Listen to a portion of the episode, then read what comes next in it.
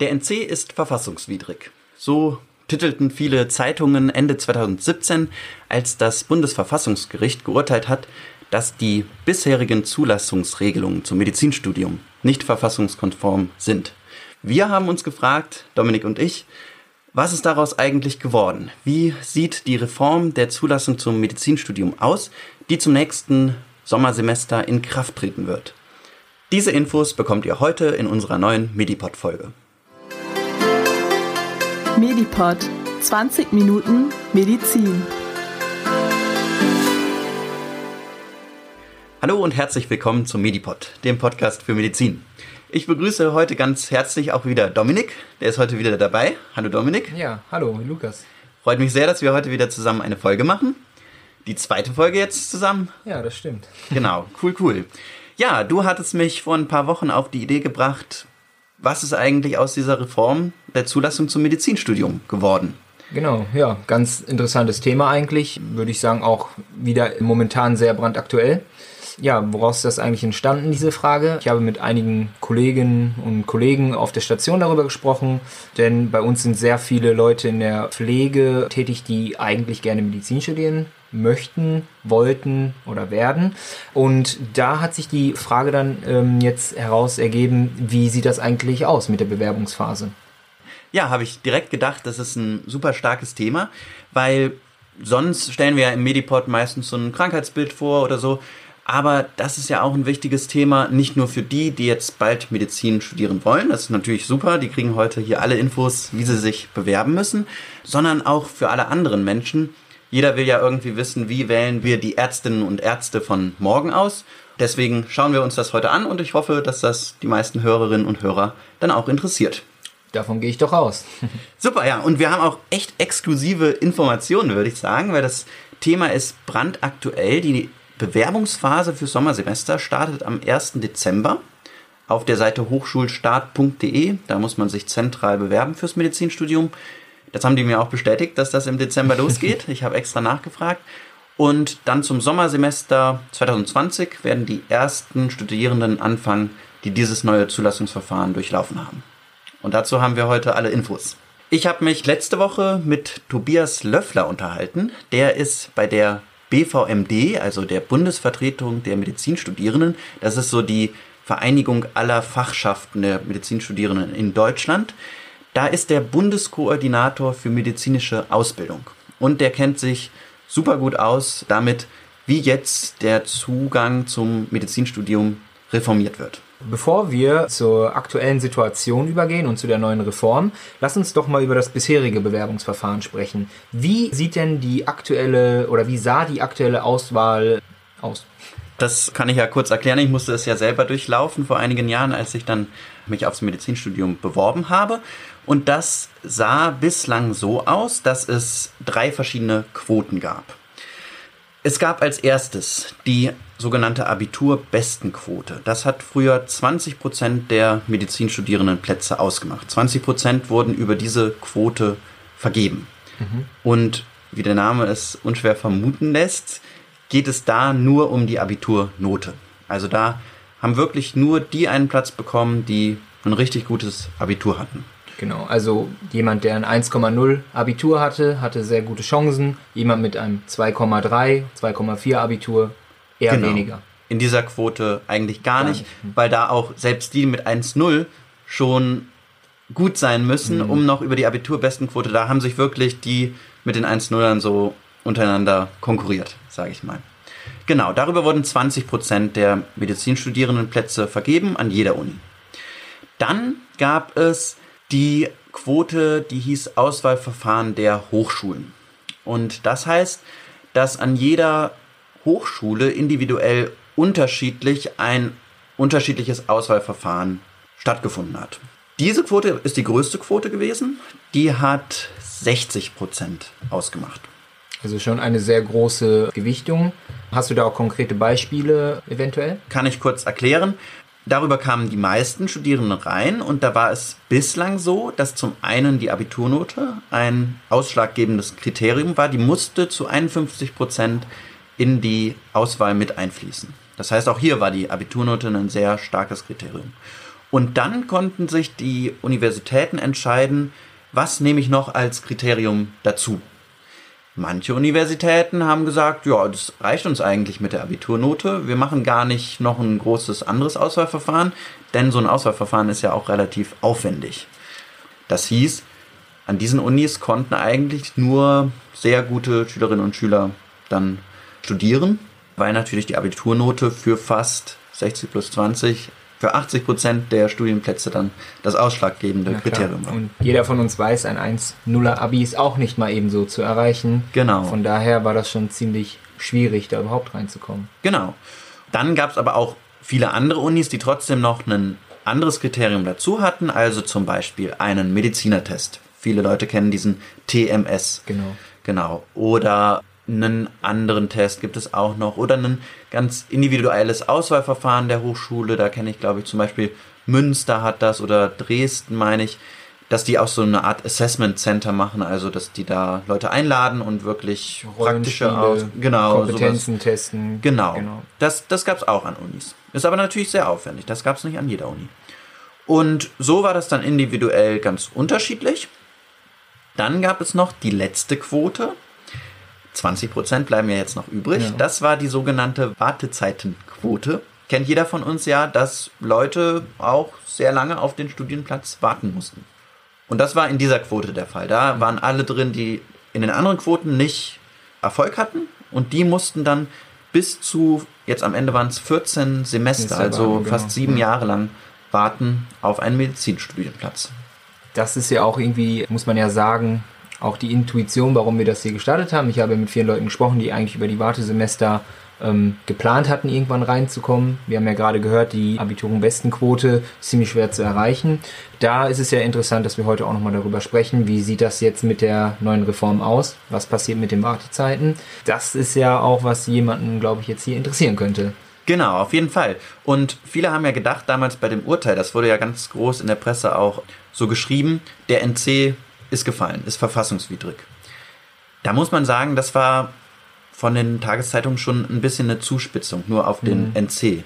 Tobias Löffler erklärt das ein bisschen anders, was das Verfassungsgericht da damals geurteilt hat. Wir hören da mal kurz rein. Sie hat vor allem die Wartezeitquote eben als verfassungswidrig anerkannt. Das Problem ist auch der NC, klar, denn die Abiturnoten sind unter den Ländern einfach nicht vergleichbar und auch da ist die Auftrag gegeben worden, jetzt einen Ausgleich zu schaffen zwischen den Ländern oder sich damit zu beschäftigen, vielleicht einen Ausgleich zu schaffen. Also wir sehen, der NC wurde zwar auch kritisiert und vor allem Dingen, dass die Abiturnoten von verschiedenen Ländern nicht vergleichbar sind, dass da irgendwie ein Ausgleich geschaffen werden muss, aber das Verfassungsgericht hat vor allen Dingen diese lange Wartezeit kritisiert. Daran sollte etwas geändert werden und der NC soll ein bisschen weniger Gewicht bekommen, aber der wird nicht ganz abgeschafft werden. Das ist ganz klar. Für mich muss ich ehrlich sagen, ist das ziemlich überraschend. Ich hätte da tatsächlich ein anderes Urteil erwartet. Dass jetzt die Wartezeiten wirklich das Problem waren, ist schon meiner Meinung nach etwas überraschend. Ja, ich meine, über die Wartezeit kann man streiten. Ne? Also ich fand es früher, also natürlich ist die sehr, sehr lang. Und das genau hat das Verfassungsgericht ja kritisiert. Die darf nicht so lang sein. Andererseits muss man sagen, dass in Deutschland bislang auch über die Wartezeit Leute eine Chance hatten, die sonst keine Chance haben, Medizin zu studieren. Und das war für manche natürlich, wie zum Beispiel für deine Kolleginnen und Kollegen, ja auch eine Chance, über das Warten hereinzukommen. Definitiv. Eine Überbrückung dann halt über die Ausbildung gesucht, besonders jetzt äh, Gesundheits- und Krankenpflege. Aber dennoch war es, wie gerade erwähnt, eine ziemlich lange Zeit. Und einige sind dann auch im Beruf hängen geblieben. Also der Traum hatte sich dann auch irgendwann von alleine zerschlagen. Klar, Lebensumstände ändern sich dann natürlich auch. Jetzt war natürlich die Hoffnung nach diesem Urteil, dass der Zugang für Leute, die jetzt kein 1-0er Abitur haben, in Zukunft einfacher wird. Und, ja, wie? wir haben uns jetzt gefragt, wie sieht das jetzt aus? Und genau, da haben wir doch von Tobias einige ganz interessante Fakten erfahren. So, wir haben uns jetzt ja gerade nochmal mit den alten Zugangsvoraussetzungen beschäftigt. Und bevor wir jetzt zu den neuen kommen, ist es vielleicht ganz interessant zu wissen, wer hat daran mitgewirkt an dieser Reform, wer hat dort verhandelt? Und vor allen Dingen ab wann tritt es in Kraft. Da hat der Tobias mir erklärt, nachdem das Bundesverfassungsgericht dieses Urteil gefällt hatte, ging dann sozusagen der Auftrag zurück an die Länderregierungen. Bildung ist ja in Deutschland eine Ländersache. Genau. Halt einen neuen Staatsvertrag, nennt man das, auszuhandeln, in dem geregelt wird, wie soll der Zugang zum Medizinstudium in Deutschland sein. Da haben dann die unterschiedlichen Länderregierungen miteinander verhandelt. Befragt wurden natürlich auch zum Beispiel die BVMD, die Bundesvertretung der Medizinstudierenden, oder auch der Medizinische Fakultätentag. Das ist die Vereinigung der Dekane der Universitäten. Und Dekane sind sozusagen sind der Chef einer, einer Fakultät, also einer der medizinischen Fakultät an einer Uni, so wie in der Schule der Schulrektor. So, und die treffen sich aus ganz Deutschland und treffen sich auf dem medizinischen Fakultätentag. Diese beiden, also die Medizinstudierenden und die Professoren sozusagen, die wurden natürlich auch gefragt, weil die haben natürlich Ahnung davon, wie, wie läuft das Medizinstudium. Die haben auch einen Reformvorschlag eingebracht. Der wurde aber so nicht übernommen. Das heißt, der war nicht bindend, da hat man einfach nur sich das angeschaut und hat trotzdem selbst entschieden. Genau, so wie ich das verstanden habe, war das einfach ein Reformvorschlag von der BVMD und dem Medizinischen Fakultätentag. Und die Länderregierungen waren da nicht so überzeugt von und haben dann ihren eigenen Vorschlag ausgearbeitet und dann am Ende verabschiedet. Wie der aussieht, das habe ich mit Tobias besprochen. Und ich werde das auch morgen Abend nochmal mit einer Dekanin aus dem Medizinischen Fakultätentag besprechen. Damit wir da dann noch mehr Informationen haben.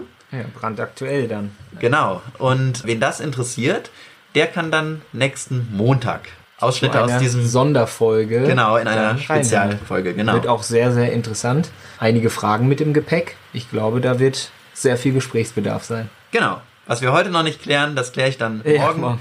Und äh, das könnt ihr dann ab Montag hier im Medipod Spezial hören. Dann fangen wir doch eigentlich mal an, was der Tobias uns da so.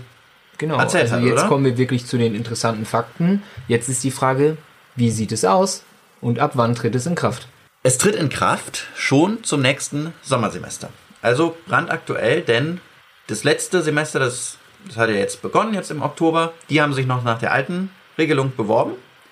Und jetzt zum Sommersemester 2020 Das Wird- heißt, ab der Bewerbungsphase 1. Dezember. Genau, ab 1. Dezember geht dann die Bewerbung los. Im März kommen dann die Zusagen und im April geht ja das Sommersemester los. Da wird die neue Regelung in Kraft sein. Und deswegen müssen alle, die sich jetzt bewerben, da ganz genau Bescheid wissen, um sich da auch Ja, richtig. erfolgreich Genau, genau, zu und bewerben. richtig zu bewerben. Ja, genau. Dann geben wir doch jetzt mal einige Tipps. Da geben wir jetzt Tipps. Ja, wir haben uns ja gefragt, wird der NC jetzt abgeschafft? So wie viele das gehofft haben, dass der jetzt zumindest weniger Gewicht hat. Und der Tobias erklärt uns da ganz überraschend, dass in einer Quote, nämlich der Abiturbestenquote, der NC sogar in Zukunft noch ein bisschen mehr, Mehr Gewicht fällt, bekommt. Hören wir da mal rein. Die Abiturbestenquote, die macht nicht mehr 20% aus, sondern mittlerweile 30%. Heißt, es sind noch mehr Einser-Abis, die zugelassen werden. Wahnsinn. Also jetzt ist die Abiturenbestenquote von 20 auf 30 Prozent erhöht worden. Eigentlich hatten wir ja gehofft, dass der NC irgendwie etwas rausfällt oder weniger Gewicht hat. Das ist schon eigentlich jetzt eine Verwunderung. Ja, auf jeden Fall eine große Überraschung. Wir werden gleich sehen, dass in anderen Quoten der NC zwar ein bisschen weniger Gewicht bekommt, aber diese Abiturbestenquote, wo es wirklich nur über die Abiturnote geht, die wird in Zukunft erhöht werden. Und Tobi sagt ja, das war ein besonderer Wunsch aus Bayern. Ja. Habe ich mich jetzt gefragt, hm, warum haben die Bayern das gemacht und ja, was sind deren Argumente so? Und da werde ja, ich Hast du ja noch den Staatsminister persönlich zum Genau, Interview. ja. Und dann kann man ihn doch direkt mal, würde ich sagen, konfrontieren damit und fragen, warum die so auf diese Quote pochen. Genau, das, das werde ich in ein paar Tagen. Das wird dann nicht im Medipod laufen, sondern ich arbeite ja noch für den Deutschlandfunk. Da wird es einen Beitrag dazu geben und da erfahrt ihr dann auch, warum Bayern so darauf gepocht hat. Also Ich bin sehr gespannt. genau, könnt ihr auf meiner eigenen Instagram-Seite zum Beispiel mir folgen und dann kriegt ihr auch Bescheid, wenn dann der Beitrag da läuft. Auf jeden Fall, ja, erstmal eine Verwunderung. Warum steigt jetzt die Abiturbestenquote? Tobias hat mir dann auch erzählt, der Medizinische Fakultätentag und die BVMD, die hatten einen Reformvorschlag eingebracht. In diesem Reformvorschlag sollte die Abiturbestenquote eigentlich ganz abgeschafft werden. Wow, das wäre ja auch mal eine ganz neue Reform dann gewesen. Das wäre auf jeden Fall ein sehr progressiver ja. Vorschlag gewesen. Ist aber so von den Landesregierungen, die den Staatsvertrag nachher aushandeln mussten, nicht angenommen worden. Gut. Was mich jetzt noch interessiert, wir hatten ja gerade darüber gesprochen, dass woanders der NC nicht mehr so eine Gewichtung hatte. Was ist denn der zweite Punkt? Diese Quotenregelung, die wir jetzt von früher kennen, mhm. diese Abiturbestenquote, die Auswahlverfahren der Hochschulenquote und die Wartezeitenquote. Diese Quotenregelung bleibt erstmal so auch bestehen. Es gibt mhm. weiterhin drei Quoten. Die Abiturbestenquote, haben wir gehört, wird erhöht ja. auf 30 Prozent. Jetzt bleiben dann noch wieder, wie früher auch, 60 Prozent für die Auswahlverfahren der Hochschulen. Und genau da ändert sich jetzt etwas. Okay, und was genau? Das kann uns Tobi vielleicht am besten erklären. Ja. Wir hören da mal Sehr gemeinsam gut. rein. Die Abiturnote muss noch einen Eiklang finden und außerdem zwei Abiturnoten unabhängige Kriterien. Ja, das sind interessante Fakten. Der NC spielt also in diesem Kriterium jetzt so keine Rolle mehr. Vorher hatte er doch einen prozentualen Anteil, oder? Genau, das wusste ich früher auch gar nicht. Der musste im Auswahlverfahren der Hochschulen mindestens 51 Prozent ausmachen bislang. Also schon eine starke Gewichtung. Eine starke Gewichtung. Und ich habe ja auch erzählt, manche Hochschulen waren ja, also denen war ja ein anderes Auswahlkriterium einfach zu aufwendig und haben ja nur die Abiturnote genommen. Das wird es in Zukunft nicht mehr geben. Sie sind verpflichtet, jetzt eine notenunabhängige. Genau, sogar ähm, zwei. Zwei. Also, es wird immer noch die Abiturnote ein Kriterium bleiben, aber sie darf nicht mehr 51 Prozent ausmachen, sondern muss unter hm. 50 Prozent oder so, also ein untergeordnetes Kriterium muss es jetzt sein. Und dann werden zwei schulnotenunabhängige Kriterien eingeführt. Die könnten zum Beispiel was sein? Das ist von jeder Hochschule zu Hochschule unterschiedlich. Das kann zum Beispiel immer noch der TMS sein, wie früher auch schon. Das kann ein individuelles Auswahlverfahren, wie in Münster oder anderen Universitäten sein. Das können aber auch Freiwilligendienste sein. Das kann soziales Engagement sein, das Punkte gibt. Oder natürlich, wie vielleicht bei deinen Kolleginnen oder Kollegen der Fall, auch eine Ausbildung. Ausbildung, genau. Genau. Und das ist meiner Meinung nach doch eine gute Sache. Das ist auf jeden Fall ein positiver Aspekt. Da wurde das, was das Verfassungsgericht auch gefordert hat, dass der NC weniger Gewicht hat, in dem Auswahlverfahren der Hochschule, wurde umgesetzt. Ja. Wie sehr jetzt so eine Ausbildung Einklang da findet. Das ist von Uni zu Uni unterschiedlich und das veröffentlichen die Unis momentan gerade auf ihren Seiten, aber auch auf vor allen Dingen auf hochschulstart.de, da wird man in Zukunft alle Informationen finden und muss sich da jede Uni wirklich individuell anschauen, wo man die besten Chancen hat. Also muss man aktuell wirklich ganz genau hinschauen, welche Uni legt wo ihren Schwerpunkt. Genau, das wird in Zukunft noch wichtiger sein, dass du wirklich individuell schaust. Ich habe zum Beispiel ein etwas schlechteres Abi, aber eine super Ausbildung und dann passt zum Beispiel Kiel am besten. Jetzt einfach nur mal als, als Beispiel. Beispiel. genau, kann ja sein. Oder genau. Münster passt oder genau. und dann, Köln, ne, das ist. Dann empfiehlt der Tobi auch, setzt man am besten diese Uni ganz nach oben. Man muss die ja, man muss so ranken, man muss sagen, genau, genau. erste Priorität wäre jetzt Münster oder so. Mhm. Dann setzt man am besten die nach oben, wo man die besten Chancen hat, weil den Studienplatz tauschen, sagt er, kann man später ja vielleicht noch irgendwie, aber mhm. erstmal reinzukommen, das, das ist das Schwierigste an der ganzen genau. Sache. Gut, aber wenn wir jetzt mal zusammenrechnen, hatten wir gerade 30 und 60 Prozent, dann müssten jetzt noch 10 Prozent über sein. Genau, und da wird jetzt eine ganz neue Quote eingeführt, denn die Wartezeitenquote ist der verabschiedet worden. Genau, soll ja verfassungswidrig sein, ja. darf so nicht mehr weiter existieren. Und jetzt hören wir mal, was da für eine neue besondere Quote eingeführt wird. Die zusätzliche Eignungsquote, das ist 10% aller Studienplätze werden also vergeben in dieser Quote, wer aufgepasst hat. Es fehlen ja noch 10%. Und in dieser Quote findet die Abiturnote gar keinen Einfluss. Sondern in dieser Quote können jetzt die Unis halt schauen oder die Länder schauen da jetzt, genau die Länder schauen da jetzt, wie sie die gestalten wollen. Also sie sagen, okay, ich mache da jetzt eine Rangliste und gewichte dann den TMS, also Medizin, also fachspezifischen Eignungstest ganz hoch oder eben eine Ausbildung oder eine FSJ oder soziales Engagement, was man irgendwie nachweisen muss, all solche Geschichten und kann dann da wieder Ranglisten erstellen. Und danach werden dann da die Studienplätze vergeben in dieser ZDQ. Das ist jetzt mal was ganz Neues, die neuen 10%, wo man jetzt über auch anderen Sachen mit reinkommen kann. Meiner Meinung nach eine ganz gute Sache. Hört sich auch ganz interessant an. Nur was ich mich jetzt frage ist, was ist mit den Leuten, die jetzt über die Wartezeiten reingekommen wären ins Studium? Dadurch, dass es jetzt wegfällt, haben die ja theoretisch umsonst gewartet, oder? Genau, da gibt es natürlich jetzt so Härtefälle, die jetzt schon sieben Jahre gewartet haben, nächstes Jahr vielleicht reingekommen wären, aber jetzt wird die Wartezeitenquote abgeschafft. Und dafür hat man sich eine Übergangsregelung überlegt und die erklärt der Tobi uns auch mal kurz. Für die ersten zwei Jahre, also 20 und 21, wird es noch eine Übergangsregelung geben. Und da ist es jetzt so, Wartezeit zählt mit rein.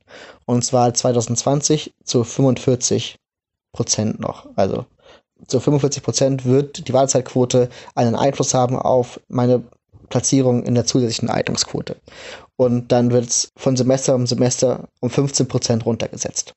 So sieht es in der Übergangszeit aus und danach geht es dann ab 2022 ordentlich, ganz normal mit dem neuen Zulassungsverfahren aus, die dann eigentlich stehen sollten. Und da wird es weitergehen. Genau. So, da haben wir jetzt die Übergangsregelungen gehört. Das ist ja auch gut zu wissen, dass man da jetzt zwei Jahre auch nochmal sich Gedanken gemacht hat und auch diese Menschen nochmal abfängt. Kohli, was denkst du, für wem ist diese Reform denn jetzt positiv? Das ist unheimlich schwer zu sagen. Also ich finde es erstmal relativ unübersichtlich, wie ist jetzt in Zukunft genau die Regelung weil die ja von Uni zu Uni jetzt ganz individuell mhm. unterschiedlich ist. Und da muss man jetzt erstmal gucken, wie werden die einzelnen Unis zum Beispiel eine Ausbildung gewichten? Werden jetzt Leute mit Ausbildung in Zukunft deutlich einfacher reinkommen? Es wird in Zukunft ein bisschen höher gewichtet werden, weil die Abiturnote halt in den Auswahlverfahren der Hochschulen an Gewichtigkeit verloren hat. Aber wir wissen noch nicht genau, wie hoch ist wirklich dann Aber das Gewicht. Auch da wird ja zum Beispiel schon Kritik geäußert. Genau. Da hat Tobi mich auch nochmal auf einen interessanten Aspekt gebracht. Erstmal würde ich ja denken, über eine Ausbildung, da quali also eine medizinische Ausbildung mhm. natürlich, da qualifiziert man sich ja schon auch für ein Medizinstudium. Das erlebe ich selber im Medizinstudium.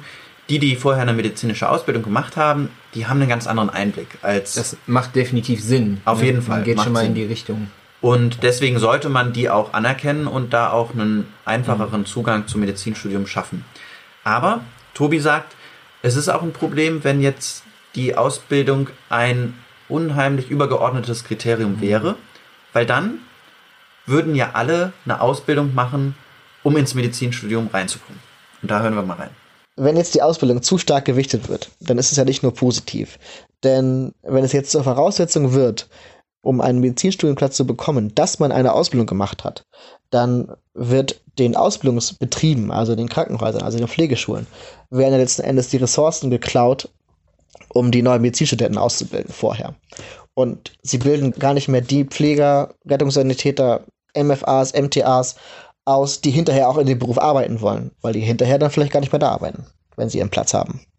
Ja, interessante Kritik. Ich kann das selber auch teils so bestätigen selber in meiner Ausbildung waren sehr, sehr viele Leute, die eigentlich Medizin studieren wollten. An einem Universitätsklinikum findet man ziemlich häufig solche Menschen, weil man sich da gut vernetzen kann, man sehr viel medizinisches schon sieht und ich kann mir gut vorstellen, dass das in Zukunft dann noch stärker werden würde. Hier an Universitätsklinikum Köln hatten wir schon echt Probleme in der Ausbildung, weil sich teilweise nur Menschen mit einem 1er Abi beworben haben und sehr schnell wieder den Beruf verlassen haben. Und da steuern wir dann eher in die falsche Richtung, was dann der Pflegemangel ähm, genau. natürlich noch mehr verstärken würde. Das verstärkt auch den ja. Fachkräftemangel. Und wir brauchen ja auch wirklich gute Intensivkrankenpfleger und Pflegerinnen. Auch natürlich normal auf der Normalstation. Und auch auf der Normalstation auch. Aber Überall, genau, aber man findet Bereichen. tatsächlich in den intensivmedizinischen Bereichen sehr, sehr viele Pflegekräfte, die eigentlich Medizin studieren wollen. Das genau. muss, man, muss man sagen. Und das, das ist ja auch nachvollziehbar, das ist ja auch richtig, dass das auch anerkannt wird, aber halt, wenn wir die jetzt zum alleinigen Kriterium sozusagen machen würden, dann wäre würden, das auch nicht der richtige Schritt. Genau, genau, wäre das vielleicht auch kontraproduktiv. Und so kann man wirklich sehr schwer sagen, für wen wird es jetzt in Zukunft leichter. Was man allerdings kritisieren kann, ist natürlich diese Erhöhung der Abiturbestenquote. Warum macht man, wenn eigentlich das Verfassungsgericht-Urteil ja auch so war, der NC soll ein bisschen weniger Gewicht kriegen, warum macht man dann da genau diese Quote, wo nur der NC ja, das Gewicht die hat? Die setzt man von 20 auf 30 Prozent. Genau. Und äh, eine ja. 10-prozentige Erhöhung ist schon meiner Meinung nach eine sehr hohe Zahl. Genau. Äh, ja, Und das, das kritisiert auch Tobias Löffler. Die ist einfach, ja, zu hoch mit 30 Prozent. Wir waren eigentlich dafür, dass sie insgesamt ganz abgeschafft wird. Das ist leider nicht passiert, aber das ist einfach zu hoch. Und ja, letzten Endes wurde die Chance vertan, ein wirklich, wirklich fortschrittliches und neues Zulassungsverfahren zu kreieren. Nach all der Kritik, die wir teils jetzt geäußert haben, aber auch Tobias Löffler, stellt sich jetzt die Frage, wie wird diese neue Reform denn überprüft? Genau, das ist was ganz Neues. Nämlich es wird eine Überprüfung sozusagen eingeführt. Ich habe das noch nicht ganz verstanden beim Tobias. Mhm. Ich werde da morgen mal die Frau Professorin Katmon vom Medizinischen Fakultätentag noch genauer zu befragen und am Montag können wir das in der Spezialfolge hören. Denn es wird so eine Art Evaluierungsprozess eingeführt. In Zukunft wird laufend evaluiert, wie hat das Auswahlverfahren einen Einfluss auf nachher das Abschneiden im Studium? Und werden daraus dann sozusagen bessere Absolventen und später mal bessere Ärztinnen und Ärzte? Interessant, denn müsste man theoretisch ja die Reform einfach eigentlich einen ganzen Studiengang komplett abwarten, also einen ganzen Ne, ja, die Reform wird ja, jetzt eingeführt, genau. aber es wird laufend evaluiert und die Hochschulen werden dann im Auswahlverfahren der Hochschulen, also das bezieht sich jetzt auf das Auswahlverfahren der Hochschulen. Auswahlverfahren. Die Quoten okay. werden nicht geändert, also nee, es nee. wird nicht geschaut, nee, unbedingt nicht. werden die Abiturbesten besser, aber über das Auswahlverfahren der Hochschulen, da wird geschaut, ist ein TMS besser, ist es besser, die Ausbildung hochzugewichten oder den Hamnat ist ein anderer Test zu machen. Das wird jetzt laufend evaluiert, das gab es bislang noch nicht und dazu wird Forschung gemacht, dazu gibt es auch extra Forschungsgelder wahrscheinlich vom Bundesministerium für Bildung und Forschung. Und das ist unheimlich interessant. Ich werde da morgen mal Frau Professorin Katmon näher zu befragen. Und das finde ich auch einen ganz positiven Aspekt. Also bei all der Kritik, Fall.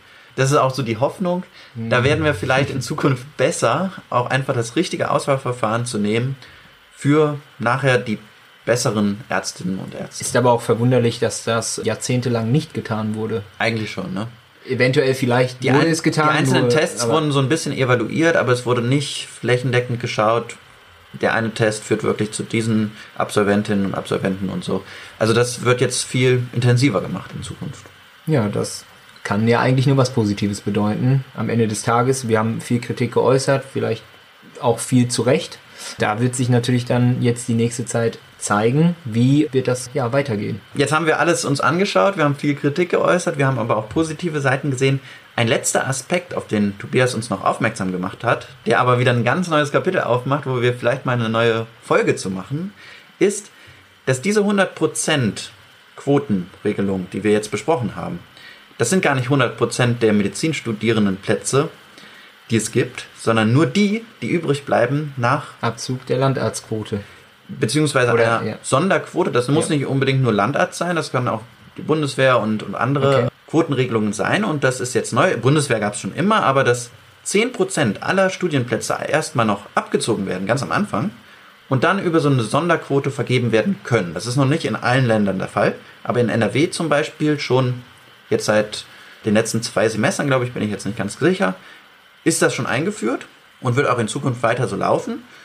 Und da sieht Tobias auch ein ganz großes Problem. Zurzeit kämpfen wir vehement als BVMD gegen die sogenannte Landarztquote. Die ist zum Beispiel in NRW jetzt das erste Mal zur Anwendung gekommen. Zehn Prozent der Studienplätze werden da jetzt an Leute vergeben, die ja sagen, okay, nach dem Studium arbeite ich zehn Jahre auf dem Land als Facharzt.